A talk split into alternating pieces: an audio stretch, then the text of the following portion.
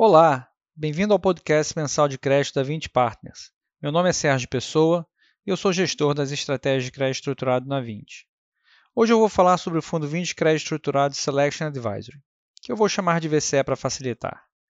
O VCE fechou o mês de novembro com rentabilidade equivalente a 132,5% do CDI.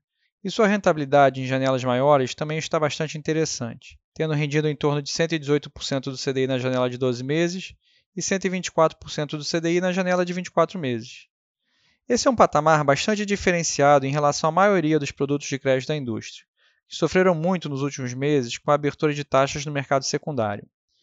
E essa performance diferenciada acontece porque a principal alocação do VCE, que hoje representa aproximadamente 60% do fundo, é o FDIC que investe de forma exclusiva na nossa plataforma de desconto de recebíveis de fornecedores contra grandes sacados. Ou seja, ao comprar recebíveis dos fornecedores dessas grandes empresas, com as quais temos convênio firmado e, portanto, confirmação de pagamento, obtemos taxas de retorno bastante interessantes, com baixo risco de crédito e, o que é melhor, em operações com prazo médio baixíssimo.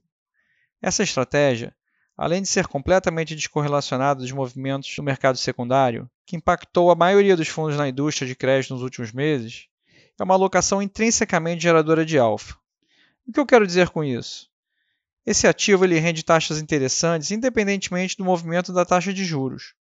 É diferente, por exemplo, de um fundo que investe em debêntures a 105 ou 110% do CDI e, por causa do fechamento de juros, consegue gerar momentaneamente um retorno mais alto.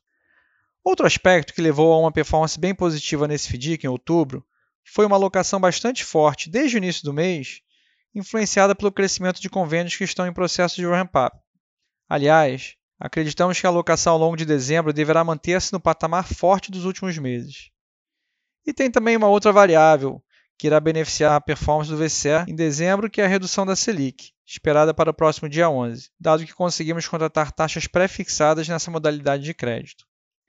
Já nossa alocação em FDICs de terceiros, além de trazer uma importante diversificação de classes de crédito para o VCE, também tem contribuído cada vez mais para a performance do fundo, pois grande parte dos ativos foi adquirida com taxas pré-fixadas bem atraentes em emissões primárias realizadas antes do início do processo de corte de juros. Ou seja, vemos um vento bem favorável nas duas alocações-chave do produto. Finalmente, continuamos trabalhando um pipeline bastante rico de FDICs. Em novembro, fizemos um investimento novo na cota senior de um FDIC de crédito consignado público, com bons níveis de subordinação e atraente rentabilidade. Além disso, continuamos olhando outros FDICs, como por exemplo FDICs de cartão de crédito e mais tradicionais multicedente e multisacado, que poderão ingressar na carteira ao longo dos próximos meses. Bom, vamos terminando por aqui hoje. Muito obrigado a todos pela atenção e até o nosso próximo podcast.